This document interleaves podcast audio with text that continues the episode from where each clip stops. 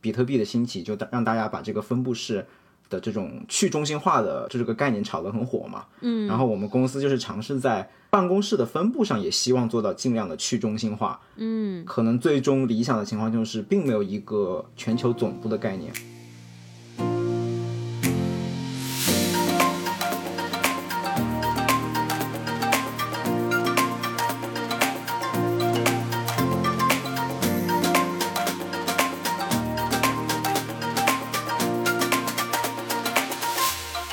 大家好，欢迎来到三言两语，我是主播 Harry，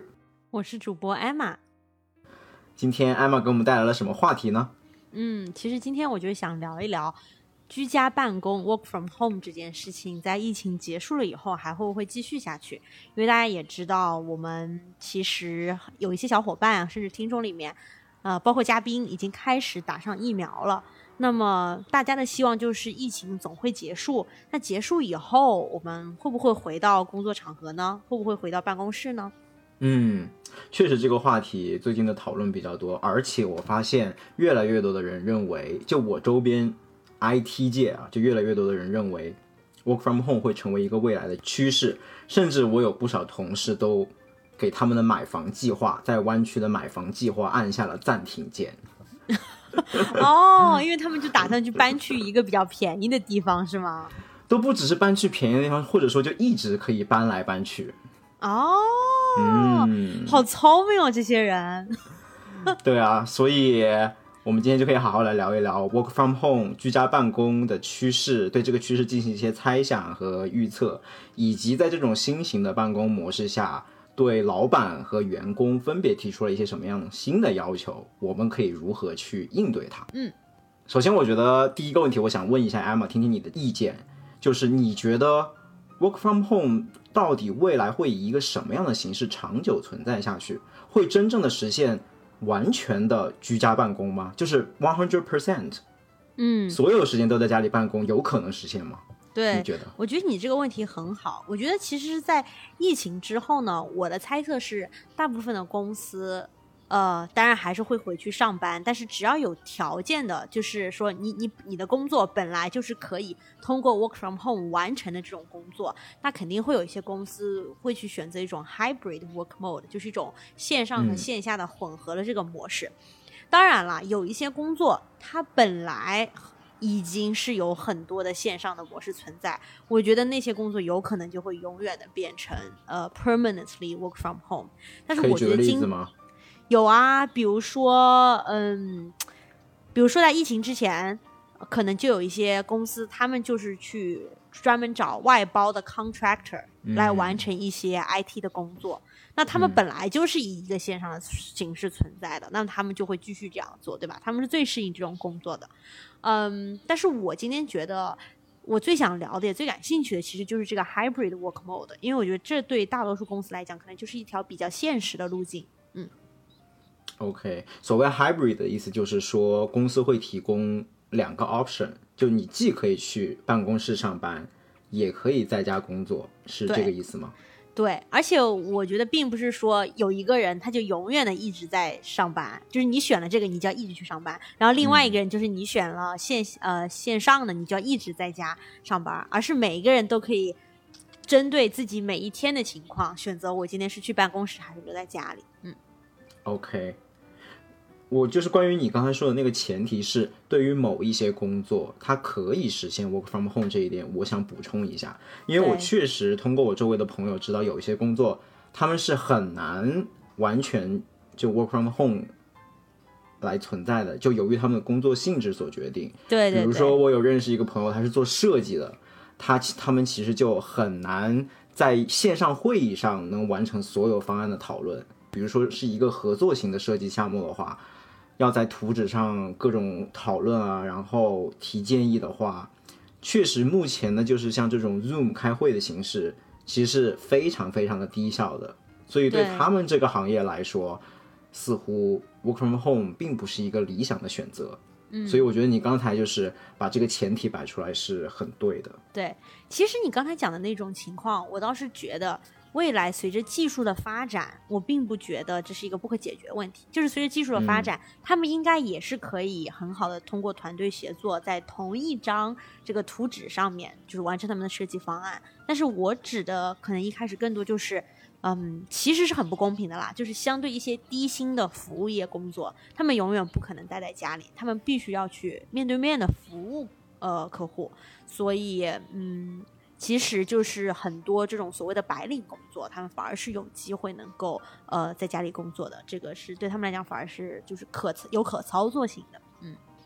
，OK，那在我看来，你们行业做咨询的话，似乎也是很需要这种面对面的交流的。那你是怎么看你们行业是否能永久的 work from home 呢？其实我跟你们说，我记得应该在很多年前，BCG 就做过一个实验，就让大家都在家里面。呃，工作，然后大家发现其实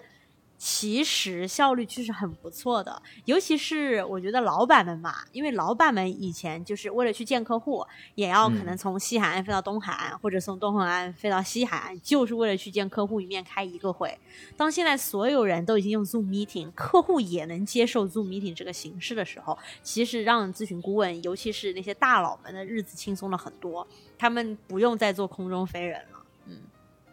OK，对我觉得其实就是，嗯，不仅是我们自己，而是客户那边也要能够接受 work from home 这件事情，他们对 Zoom meeting 也有一个接受度。我觉得最有意思的就是，虽然 work from home 这件事情，嗯，也许在疫情之疫情之前就存在，但是因为这一次的疫情，使得所有人被逼着。必须要学习 work from home 是什么样子的，就相当于是让一大群的人强迫做了一场大型的实验，然后在这个实验里面，方方面面的人都去体验了一下这是怎么回事儿，然后嗯，让很多以前对 work from home 抱有一些偏见的人，他们可能就发现，其实在家工作真的没有那么糟。OK，那对于我们码农来说，其实 work from home 还是挺容易实现的，因为我们。所所需要的所有工作设备以及大部分的工作都是一个 laptop 就可以完成的，嗯，而且线上会议似乎跟线下的会议实现的效果也没有太多差别。对，那那这么来看的话，其实这种 hybrid 混合的办公模式还是一个挺可预见的一个未来的趋势。对，哎，既然我们都认为这种混合的办公模式会是一个未来的趋势。那就意味着，其实 Office 也有它存在的意义，对吗？对，我也很同意。尤其是大家要知道，是疫情以及我们现在比如说 Zoom 这种，嗯，科技上面的这个发展速度是非常快的。但是房地产它没有这么快的 发展速度。呃，在疫情之前，已经有很多大公司，它可能。专门呃设计了，然后去建造了一个非常好的 office space，然后因为疫情，他们不可能就马上说我们就舍弃这栋楼就不要了，他还是会保留一个 office 在那里，嗯，至少说这些年来他们还是会用这个 office space，maybe for some other purposes，然后我们这个之后可能也会讨论到，嗯，所以我觉得完全舍弃 office space 对于这些大公司来讲也是不太现实的。它不会像一个 startup 那样，就说我只是 lease 一个呃 co-work 的 space，然后我说停这个 lease 就 lease 就可以停，对吧？所以我觉得大公司他们可能还是会采用这个 hybrid 的模式。而且还有一个原因就是，我不知道你的这个疫情以来 work from home 的 experience 是什么样子，但是我确实发现我身边有人就是很渴望待在家里工作，有人就很渴望回到办公室里面工作。就其实大家。的感受是挺不一样的，所以如果有一个 hybrid 的这个 option 的话，就可以让支持和反对 work from home 的人都有一个选择。嗯，我可以说一下我的感受，当然只是一个发一个观察了，就是还是有一个蛮明显的分界线的，就是喜欢 work from home 和不喜欢 work from home 的人，他们之间有个巨大的 difference，就是有没有小孩在家。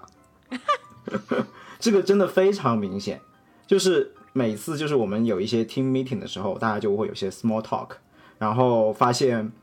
抱怨在家里工作的环境的，以及特别想回办公室上班的，都是家里有小孩的同事。嗯，我想特别补充这里一点，其实，嗯，偏偏就是因为这个疫情，使得小孩不能被送去 daycare。可是疫情结束以后，当小孩可以被送去 daycare，然后你在家里面不会有这个小孩子在边上哭闹的时候。不见得这些人就不喜欢待在家里了，只是他们现在对嗯有没有这个 option，偏偏就是 work from home 和 daycare 也关了这两件事情，就是同时发生了。嗯对，对，而且我觉得吧，就是还有很有意思的一点，就是说你会发现，一旦使用了这个 hybrid 的模式之后，呃，或者就是大家在讨论啊，到底应该是回去上班还是待在家里，你就能感受到你周围同事他们这种处境的不同。呃，这其实让我想到了一个一个点，就是我们怎么去理解 diversity。嗯就之前大家一直聊 diversity，就是比较表面上的，就是大家肤色要不同，在美国这边是这样子的，对吧？嗯，但是我其实现在就在想，我们即使是呃肤色是一样的，那每个人他的需求也不一样，所以才导致了他有些人喜欢 work from home，有些人喜欢 work from office。然后嗯恰恰是因为这种大家的需求不同、处境不同，然后你有各种各样不同的员工，所以可能从某种程度上来讲，反而增加了你公司去适应这个外部世界变化的能力。就如果你的员工全部都是一模一样的一群人，那可能当这个世界上，因为我们知道这个世界上的这个环境的不确定性越来越高了嘛，然后当有一个什么、呃冲击来临的时候，也许你整个公司的员工这个单一的这个群体都很受这个影响。那你整个公司就是去抵御这个外界冲击和不确定性的能力就降低了，所以我觉得从这个角度上来讲的话，这个 diversity 点也挺有意思的。当然了，就有一个坏处，就是嗯当你所有的员工都是大家都是不一样的，那嗯对管理者的能力的要求就很高。因为如果大家都是一样，就很好管理嘛，对吧？不一样的时候，你就要知道大家的需求是什么样子，所以 manager 其实是挺不容易的。嗯，对。而且这里我想补充一下你刚才说的，像你说的，其实就是说这种混合的模式可以让公司在这个办公场景、办公场所这个维度增加 diversity，增增加员工的 diversity。对，而且这一点其实是帮助促进了它增加肤色的 diversity 的，就同时它能促进这一点。就比如像我们公司，其实在疫情之前就已经有提出来一个叫做分布式工作的概念。就就你知道，就是目前就是像比特币的兴起，就让大家把这个分布式的这种去中心化的这个概念炒得很火嘛。嗯，然后我们公司就是尝试在办公室的分布上也希望做到尽量的去中心化。嗯，可能最终理想的情况就是并没有一个全球总部的概念，而是说我们的公司就基本上是分布在全球各地，而且 size 都差不多，并没有一个枢纽型的这个大本营在某个地方。对，他这么做也是为了，就是说这种办公室的分散可以让我们招到更多不同文化背景的人，就是不同文化背景的人都会有同等重的比例，而不是说由于 headquarter 在美国，所以我们的员工就以美国人或者说白人为主。对，所以这是个特别它也是好的点。嗯，对，所以是他也是说，为了是能够促进肤色、语言、文化的 diversity，然后来采取办公室 diversity 的这种途径。对对，而且这还有一点好处，就是说，这样子其实作为一个，尤其是作为那种国际性的企业，或者说业务遍布全球的公司，这样也是方便他们能更加的去服务当地的人民，制制定出针对当地市场的不同的商业策略和产品。对，说的很嗯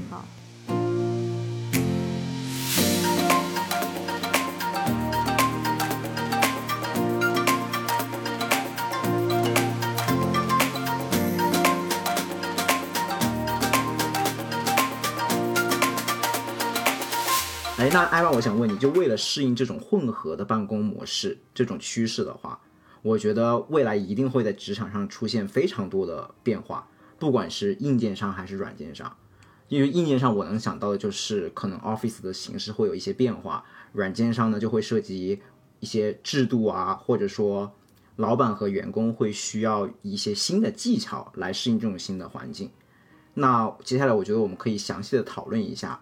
会具体出现哪一些变化。嗯，Harry，你刚才其实有提到，嗯，就是当你可以 work，当公司可以 work from home，然后你们的那个公司就在全球有不同的这些相当于分布嘛，对吧？就没有一个说集中化的 headquarter、其实我觉得这一点就是一个非常非常大的改变，就是让大家意识到，既然所有的人都可以从所有的地方来来为我这个公司工作的话，那从公司的角度来讲，就是我可以接触到全球的各种人才，对吧？然后，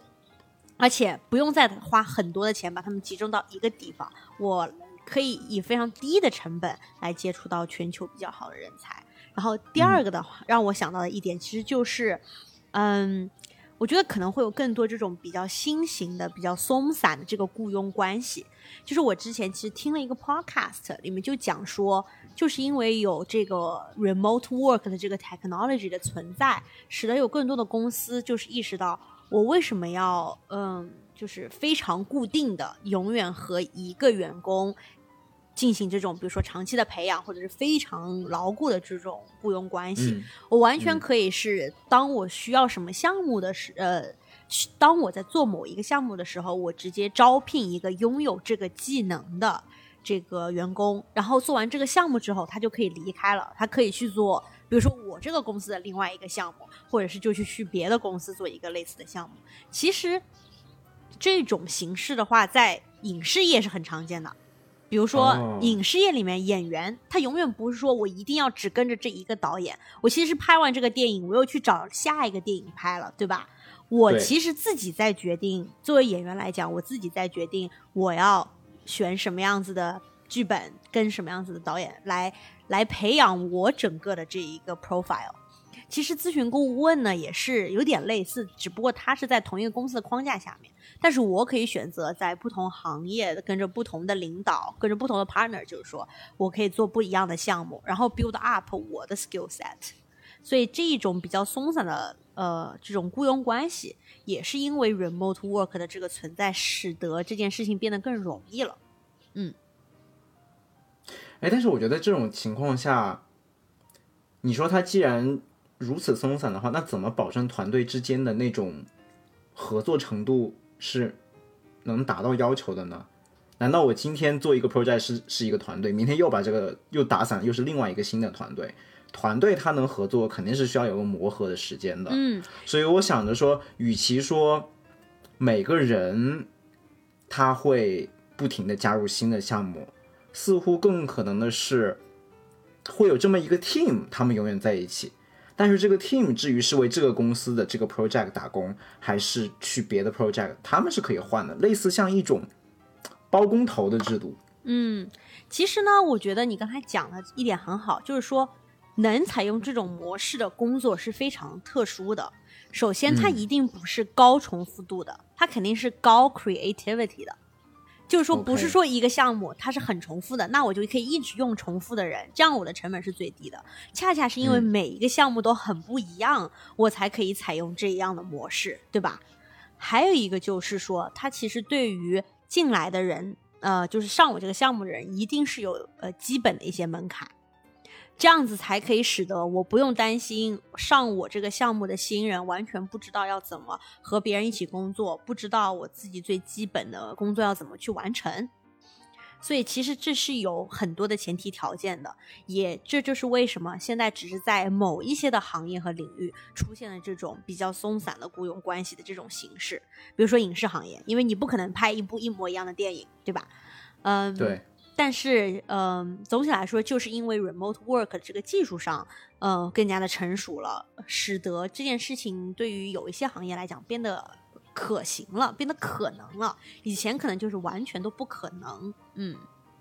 嗯，我觉得你这个确实提供了一个新的劳工关系上的新的一个角度和一种新的可能性，但是确实还是非常受行业限制。对对对，就说我们 IT 行业的话，你一个项目搭起来了，这个项目其实是会一直运行下去的，就这个服务会要一直做下去的，就需要一直有人去维护它，不能说这个服务好像做了一年，然后我们就不用了，而是这个服务一旦建立起来，就需要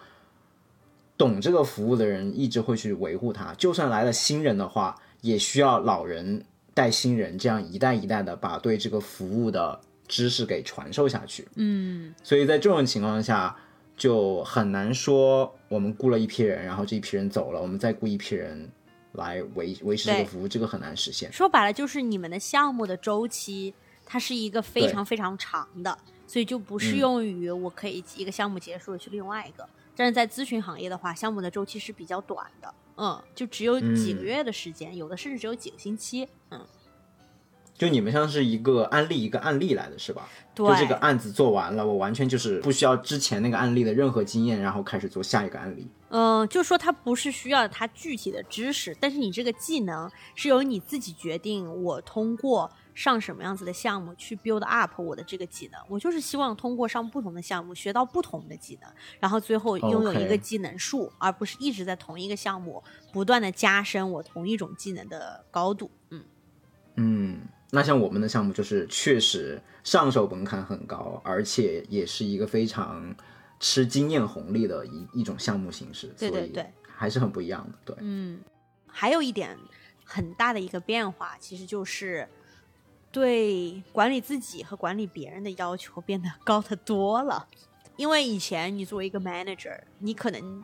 去在办公室里面，你可以看到大家在干什么。你去想要去看着大家的时候，你只要在办公室里面走一圈，或者是跟走一圈，跟别人有呃跟员工们聊一些有的没的，你就可以建立一些 bonding。但这个东西并不能直接就变成我开始给所有的人就发一发 email，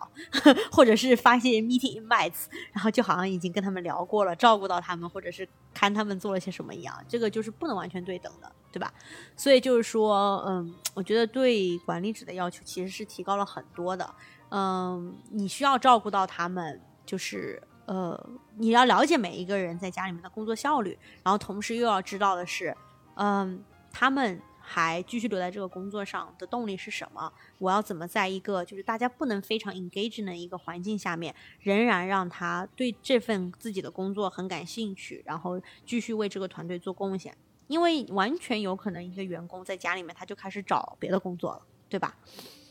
对，对，这也是我想说的一点，就是我觉得疫情的影响可能对老板比对员工的影响要大得多得多。嗯，因为疫情它带来的影响，就是居家办公带来的影响，它切断的更多是人与人之间的联系。而其实员工对公司来说，只要做好事情就好了，每天完成自己的任务就行。说白了就是，嗯，听上去就是说，其实对老板要求更高的就是他在远程的环境当中，跟你可能一个星期有一次 meeting，他仍然要嗯通过这样子的场合了解到他做决策需要的信息，这个就是对他能力的要求的一种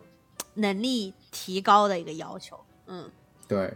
而且他还要能保证，就是说你说的是实话，因为有一些人他可能其实明明是在看跳槽，已经准备好去别的公司了，他可能在跟你 on one meeting 的时候还讲，就是说我非常 passionate about this work，对吧？那可能就是说，嗯，这个 people management 确实变得更难了，嗯。没错。嗯其实讲到了，就是跟之前那个比较松散的雇佣关系也是有关系的。就是说，嗯，当大家已经可以在上班的时间去看别的跳槽的位置，嗯，那就说明以前束缚他们的只是因为在上班的时候有人盯着我，我不能看。但其实我也是确实不想在这家公司工作的，并不是说我以前在上班的时候我还想为这家公司工作，只是到家了我就不想了，对吧？嗯，所以说到底还是未来最重要的能够留住人才的方式是，我是否做着有意义的工作，我是否能够，比如说在这个工作场合呢里面，可能可以交到朋友，或者是能够有这个 social 的 elements，嗯，而不是说是不是有一个人看着我，所以我要挣这份钱，我就只能在这儿了，因为。当一个公司可以 access 到全球的 talents 的时候，也意味全球的 talents 也可以 access 到全球的公司。嗯没错，而且我觉得另外一方面，除了工作本身对员工的吸引力以外，一个有魅力的 manager 其实也是能吸引到工，也是能吸引到员工的。就因为除了工作工作内容本身、工作性质本身这一点能吸引员工以外，很多员工也是冲着这个领导个人魅力去的，就是因为这个领导是我的偶像，他有一些非常，他带过很多成功的项目，然后他自己也是非常有人格魅力，所以我愿意去为他打工。那么在新的这种混合模式下，领导要发挥他的个人魅力，其实也是一件更加难的事情。就比如举个例子，就我们公司的 CEO，其实我一直觉得他还是挺有人格魅力的一个人，但是他的这种人格魅力更多的展现的机会呢，就是我之前我们公司还在办公室上班的时候，每个月都会有一次大型的工作的叫什么全员大会吗？全员大会，就每个月会有一次全员大会，然后嗯就会在我们公司那个非常大的一个礼堂里吧，然后嗯我们 CEO 就是会在那个舞台上进行这个月的一些总结啊交流。但是到了居家办公的这种模式下，我们 CEO 唯一会露面的机会，也就是出现在我面前这个屏幕上，在这个 Zoom meeting 上。你就会发现，Zoom meeting 中的 CEO 明显就没有那个舞台上的 CEO 那么光鲜亮人，没有打光了是吗？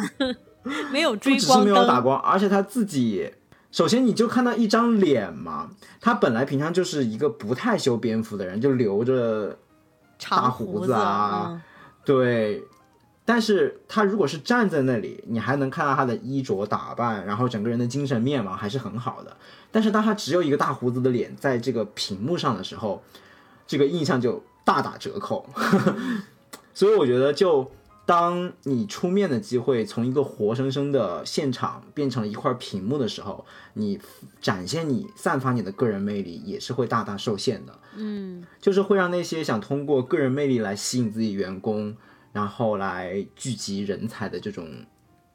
领导，可能要重新思考这件事情，对，怎么样在新的这种混合的办公模式下来 survive，来继续散发自己的人格魅力，来征服员工。嗯，嗯，我其实正好可以反过来举个例子，就是像我这种个子比较矮的人，我就很占 Zoom 的福利，你知道吧？就其实我觉得，如果我面试是要我人真的去现场的话，就远远不如我在 Zoom 面前，因为 Zoom 它只是看脸。和以及你上半身的衣服，我就觉得我的脸和我的上半身的衣服绝对比我的身材要有优势，所以我反而希望是这样子。就对我们这些矮个子的人来讲，对于靠脸吃饭的人对特别友好。对，我就不靠身材吃饭，你知道？嗯，这也让我想到，其实不只是上级和下级之间，哪怕是同级之间，嗯你的出场、你的形象其实也是很重要的嘛。对，所以你想，平常在公司的场合，在办公室的场合，大家起码都会有一个非常正式的打扮，对吧？然后都是在同样的嗯光照条件上出现。但是，一旦到了线上会议的话，你就会发现，有的人他真的在家里就是不会有任何打扮，而且他照样就是非常 非常自然的、不修边幅的，应该说不加修饰的出现在这个 meeting 里面。嗯甚至也不在乎自己的打光，嗯所以这种情况下，你就会发现，这也是我对大家就是参加 online meeting 的一个建议，就是还要还是要注意一下打光，因为我就真的有遇到很多人，就是每次都是昏暗出场，你知道吗？或者是那种背光的，就是后面是亮，但是它前面就是它的光源在它的背后，所以它整个一个脸就是个黑的。对，就是这种情况，这就是我所说的昏暗出场，就是说你可以不要光环出场，你不要自带高光出场，但是也千万不要昏暗出场，因为这个光线在这种新的办公模式下，你你会发现灯光对你，灯光已经成了你这个人在别人眼中形象的一部分了，所以对，如果在一个很昏暗的情况下，难免会让别人对你的印象也会大打折扣。就你每次出来都是一个黑黑的嗯那个镜头，对。对，这个这这个是一个小的小的 tips、然后另外，所以啊，我能、加一句吗？OK，对，我觉得这一点虽然很不科学，但人就是这样 judgmental，就是你是不是昏暗出场还是高光出场，会让大家对你的精神面貌有一定的判断。没错，对，嗯这点其实很不公平，对吧？仔细想来，这不应该有什么联系。但人他就是一个 judgmental 的生物，他就是会这样联系起来。所以就是说，我们还是不要 against the natural rule 这样子。嗯，在自从 work from home 之后，感受到的就是对员工的这个评价标准。其实就有了一个变化。我们知道有一些说的难听一点，就是比较懒的 manager，他来评价一个人绩效的时候，嗯，他不一定从呃，就是单纯从这个员工他所产产出的这个效率和质量来评判一个员工的嗯绩效，而他反而很喜欢看这个员工是不是在办公室里面待很长的时间，或者是他有没有在我面前就很有存在感那种感觉。嗯，但是自从 work from home 之后，就一个员工他并不能在一个老板面前这样 转来转去，对吧？所以一个员工很难说用刷存在感来获得老板的好感，因为你不可能就突然就给他不停的发 meeting invites 啊，对吧？嗯嗯，所以在这种情况下呢，我觉得就是说，其实逼着老板们好好的去思考一下，我要到底怎么去评价一个人他工作的质量和这个效率，对吧？尤其是效率这个方面，嗯嗯，对，而且我觉得不只是从老板的角度考虑吧，像我们的评价中有很大一部分重要的是 peer review，就同事和同事之间的评价。就如果我和那个同事之间没有太多工作上的交集的话，我可能对他的评价也大多数来源于他是不是经常在工作工位上啊，是不是经常在那里干活，也是会从这种信息来评判他。但是，一旦转移到了 work from home 的世界的话，完全没有这种刷存在感的机会所在，我可能对他的评价也会慢慢的转移到，就是我要去看他是不是真正产出了一些东西，比如说他到底写了多少代码，到底留下了多少文档，到底在会我们每一次的 team meeting 中是否有做重要的 contribution，嗯，就似乎会让我对他的评价会更加的客观。对，而不是靠一些刷脸的存在感来充当工作量。嗯，对，我觉得这个其实就是会让评价体系更公正一些吧。嗯、那除了这个评价标准的变化之外，我自己亲身感受到的另外一个非常剧烈的变化，就是工作场所中的这种 social 的途径，突然一下可以说没有了，或者说变成了另外一种线上，挺深的吧。比如说我们现在所有的 team events，所有的团建活动，全都变成了线上的形式。嗯。我可以举个例子，就我们到目前为止做的做过的所有线上的团建活动，就包括线上桌游，然后 比较大型的，就是比较昂贵的线上活动呢，就是专门去外面，它外面有一些公司是提供这种线上活动的组织的，就有一些举办方，他能帮你举办一些线上的活动，像我们之前就做了一个，就是制作巧克力的活动。啊对，是我们某一个同事推荐的。他呢，就相当于是会提前一天把所有需这个活动需要的原材料寄到每个同事的家里面，就就我就会收到一一盒巧克力酱以及相关的一些工具，因为他那个活动就是大概在一到两个小时之内来教你制作巧克力。嗯嗯，就是这样的一个活动。然后在活动过程中呢，就有一非常和蔼的大妈，然后她就会呃来跟大家做一个教学，来教大家一起做巧克力。然后大家就会在这个在线的 meeting 上都打开摄像头，然后一起分享，一起做巧克力啊，然后分享自己做出来巧克力的作品。这相当于是当时算是一个比较隆重的线上活动吧。嗯，其实听上去的话，就是你们公司还算是做的比较好的，就是你们公司已经马上意识到了，在 work from home 之后，这个 social 的 elements 变少了，大家还是需要有一些活动可以做一些这种团建的，就是就 team bonding 吧，对吧？所以他们就是请了一些呃外面呃比较懂怎么来做这些活动的一些有创意的一些 idea，来帮助你们做一个比较有框架的这些形式嘛，对吧？然后呢，我其实知道，就是因为以前对大多数在公司上班的人来讲，他跟同事之间的 social 就是我去饮水机那边打个水，或者是大家一起在食堂吃饭的时候可以聊上两句，就是一种。哦这就是他们的一种 social 对于彼此的一种了解。当然了，我是觉得这种嗯对彼此的了解很重要，但是以前的这种方式呢，它其实是相对效率比较低的，对吧？因为你并不是说我这一次也许在电梯里面或者在去打水的时候遇见了老板，我已经准备好了我要跟他说什么，你并不能这样。因为这个完全是一个就是相当于命运的巧合，对吧？嗯，但是呢，在疫情过后，就有一些公司，他们其实非常努力的在刻意的去设计这些 social 的 elements，呃，尤其是有更多的这种一对一的，呃，这种会，就是我就是安排我我作为老板，我让我的 assistant 下面去，我一旦上了这个项目之后，我每个星期都要跟我的 team 里面的人，就是有很多了很多这种 one on one 的 meeting。我们就是去聊一聊生活中发生了什么事，你都有什么问题。这样子的话，其实是你自己可以有一个准备的，对吧？嗯你可以，你很清楚的知道我跟这个人讲我要讲什么。嗯，所以说呢，嗯，可能没有以前的这么就是有趣了，但是可能你会学到的东西反而更有针对性。不过这一点我可能跟你意见不一样。我觉得这种 one on one 的 meeting 并不能算 social 的一部分。我我所说的 social 是那种没有什么目的性的人与人之间的 connection，就像你刚才说的茶水间的相遇，然后在食堂里的偶遇这种。因为我觉得 one on one 那种完全是属于非常正式的工作内容。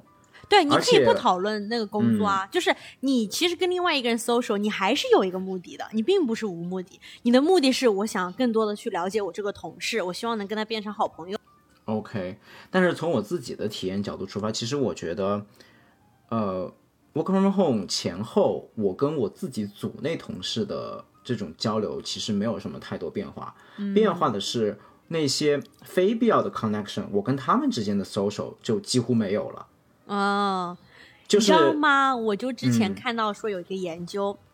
因为如果你在饮水机或者是在食堂。呃，你遇嗯到的人一般就是跟你，比如说同一个楼层的嘛，所以就他肯定是跟你做比较类似的工作，就可能是跟你同一个部门的同事，对吧？嗯然后呢，就有一个公司他们做一个实验，就是就把大家打乱的，然后动不动就会有一个你跟谁的 meeting，那个人可能是你另外一栋楼的同事，你永远通过打水和去食堂是一辈子都不会遇到这个人的。在这种设计的情况下，你反而更有机会了解到别的部门是在干什么的。嗯。嗯，这个东西其实我们公司之前就有，哦、就是它会随机匹配，你可以注册说我想参加这个 program，然后在这个 program 里面所有人就会被随机匹配，然后去做一个 coffee chat。嗯，这个事情其实我觉得，即使是居家办公也是可以实现的，对因为 online meeting 嘛，对吧？对，但是反正 anyway，后来我就是没有参加那个 program 嘛，我觉得可能我不是一个特别喜欢 social 的人，然后觉得要特别 dedicated 的这半个小时去做这么一个事情，好像意义不是很大，再加上确实平常工作很忙，所以这就会让平常这种偶遇式的社交变得更加的不可取，不不可取代。嗯，就是你你在吃饭的过程中，比如说旁边有的人可能就打了个招呼，然后就加入了你的饭局，然后他又会把他的朋友加入你的饭局，嗯。你跟他的朋友本来不认识的，但是通过这个饭局可能就认识了，对，而且这种这种社交是 cost 它的成本非常低，对没有浪费你任何多余的时间，所以我觉得这个也是我之后谈未来 office 的变化想提到的一点，就是这个会是 office 给我带来的一个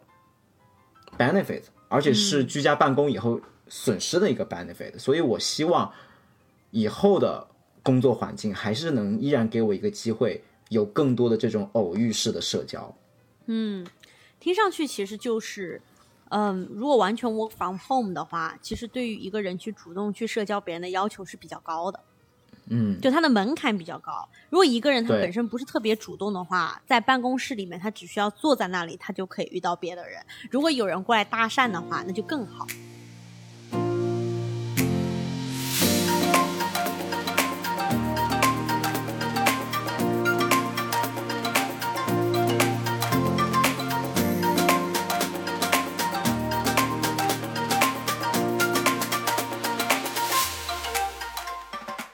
Perfect。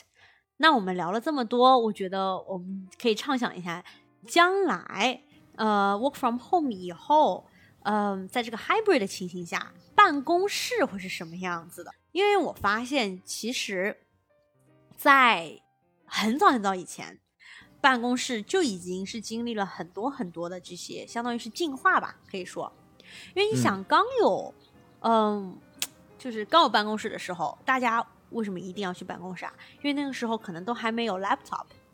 你每一个人你去办公室里之后，你就可以 access 到，比如说一个大型的电脑啊，或者是打印机，因为没有家用的这些什么打印机啊、电脑啊，就是这种情况。我只有去了办公室，我才能用上这些昂贵又大件的机器，对吧？然后等这些呃，就是技术进步了以后，嗯，比如说我原来可能，嗯，要找一个人说话，我去了办公室，我才能找到那个人。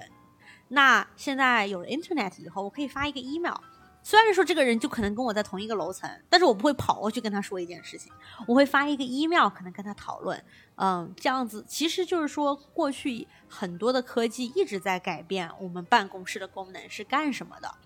只不过现在，嗯。嗯，我们也知道，可能在疫情之前，很多的这些科技公司一直非常强调说办公室的这个 social 的功能，所以我们要让办公室不是一个一个的 cube，而是更加一个敞开的 space，而且可能大家没有一个固定的工位。然后呢，这个讨论后来又变成了，哦，好像这样又有点影响大家的工作效率，对吧？那么在 work from home 之后，大家发现，也许工作，呃，也许办公室并不是一个，嗯。去提高大家工作效率的地方，也许它不会是成为一个主要的工作产出的场所。那么我们在办公室里面，除了产出工作以外，我们到底还在做什么样子的事情呢？那大家去仔细思考这些问题之后，就可以想象出未来办公室会是什么样。OK，我觉得未来办公室存在的意义，我思考这个问题是在是从是这样想的，就是。我 work from home 一年以来，由于没有办公室，我损失了一些什么 benefit？嗯，我会想。后来我总结了一下，我发现这些 benefit 全都不是我完成工作所必要的一些功能，嗯，但是都是一些延展性的功能，嗯，比如说，比如说之前在办公室的时候，我会非常频繁的去参加一些。跟工作不那么相关的一些 training 和 learning，去了解一些别的公司、别的组在做一些什么样的 project，然后会去听一些那种比较 general 的讲座，嗯，甚至我是做工程的时候，可能会去听一些 product 或者说 business 方面的讲座。然后还有像我丢失，就是像我之前说的那些比较偶遇性的这种社交，嗯，这个也是。由于没有了办公室以后所丢失的一些东西，所以都是一些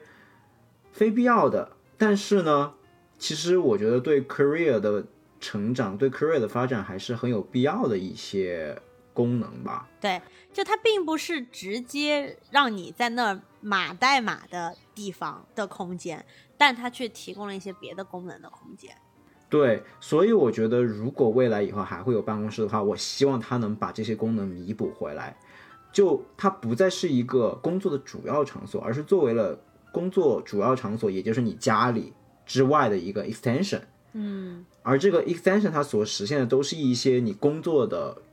周边的功能，或者说一些配套的功能。因为我发现，我之所以就是在 work from home 以后参加的这种 training 变少了，我我发现是因为我之前去参加那些 talk 或者说 training，并不只是因为它能给我带来新的知识，而是说。我能趁机从我的工位上走开，嗯，换了一个新的环境，是不是还可以蹭但是你会发现，对，还会蹭点吃的，然后顺便拿杯咖啡什么的，就也是一种靠换个环境来换一个脑子，换一个思，就是休息一下吧。嗯。但是现在，当所有所有的东西都是在同一块屏幕上，都是在你家发生的话，你就会觉得这个东西成为了一个负担。就是以前的话，办公室举办会议，它会让。他会给这个你参加会议增加一些 motivation，因为你可以换一个 space，大家都渴望在就是离开工位一会儿，给你增加一些 motivation 去参加这个 training。但现在当它变成了一个 Zoom 或者 Google Meeting 以后，它反倒会增加一些阻力，因为本来大家八小时工作就是在这个狭窄的家里面。然后每天都是面对同样的 Zoom meeting 这种单一无聊的形式，面对了一天，这种情况下，如果你还要在这样的一个单一的不变的形式下去参加额外的 training，其实是很有阻力的一件事情。嗯，所以我觉得未来就是要利用办公室，它相比于你家是一个非常不一样的，能给你带来一些逃离感觉的一个地方。来完成一些公司想让你就是进行提升，同时也是帮助公司的人才成长的一些活动。对，如果我是一个办公室的设计者的角度来讲，就之前我发现很多的这些大公司的办公室啊，他用的那些什么桌子椅子是都是一个公司叫 Steel Case 这个公司弄的，然后呢，OK。呃，还有一个就是很有名的卖椅子的牌子呢，叫做 Erman Miller，就很多人都有他们的那个 Aron chair，对吧？然后我就发现呢，呃，Erman Miller 这个牌子，它大部分时候呢，它就只是卖说我这个是世界上最舒服的椅子啊，然后我们给比如说这个公司程序员们都配备这个椅子。我发现很多呃硅谷这些大公司程序员都是用的这个牌子椅子。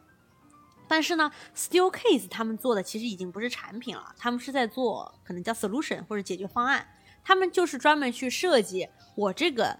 物理的空间里面，我到底是要干什么用的。再通过这个 function，我明确了之后，这个空间我是用团建，用于团建，我还是用于工位，我还是用于头脑风暴，我还是用于什么别的？就比如说是 training，OK，还是比如说一个 webinar，呃，一个 seminar，在这。确定了这个空间的功能之后，我再去匹配相应的家具，什么样子的桌子，什么样子的椅子，什么样的地板，所以就相当于是他去设计你这个 space。那按照如果说我们从 Steelcase 的角度来讲，你刚才讲的就是以后我同样的一个面积，我其实应该是更少的把面积留给工位，更多的把面积留给这些嗯可以非常有空间对公共空间非常有互动性的这样的一个空间，然后。很好的去设计，就是把这个功能和这个目的和呃呃和这个设计结合起来，对吧？嗯，对，所以我觉得未来我们就我们我们不会有一个实体的 headquarter，反倒是 headquarter 可能会变成就每个公司可能在各个城市都有自己的 conference center，然后这个 conference center 相比之前的 headquarter 可能规模更小，因为它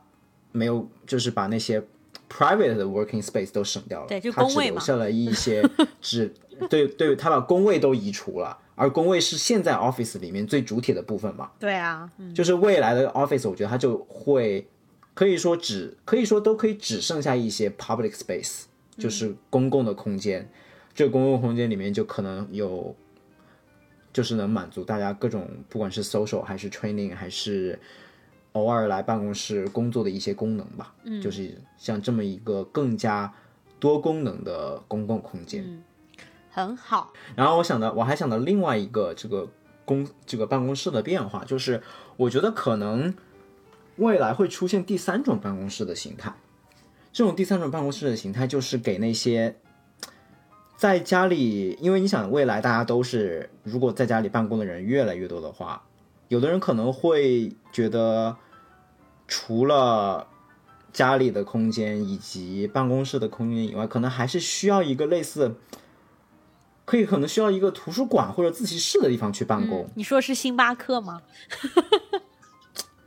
但是星巴克可能又有点，星巴克并并毕竟不是一个 professional 的 working space 嘛。对对是，不是那么。我就是开个玩笑，就是指那个，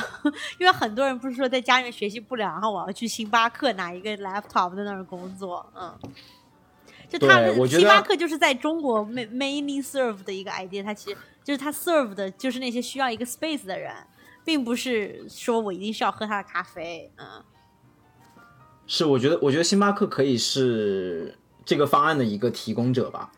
同样，我觉得另外一个很有可能的提供者就是 WeWork。就是之前臭名昭著的 WeWork，嗯，WeWork 之前不是主要是 To B 的服务吗？嗯，我觉得它以后如果 Work from Home 的趋势来了，它可以考虑一下 To C 的服务。嗯，就是可能它会有一些 space，并不是针对任何一个公司，而就是说，就是可能在，比如说在你所在的城市，它就会提供一些靠近小区啊，或者说人口居居民区比较多的地方，它就会建立一些这种。Public working space，嗯，这个 public working space 是可以任何公司的员工，如果你觉得家里的对，如果如果你对家里的办公环境腻烦了，嗯，需要一个非常专注的，就是不同于家里的环境的话，你就可以到这里来办公，就是自习室一样的存在吧？对，就这种公共自习室也许会越来越多。对，OK，现在要不要考虑买一下 WeWork？但是已经跌到谷底了吗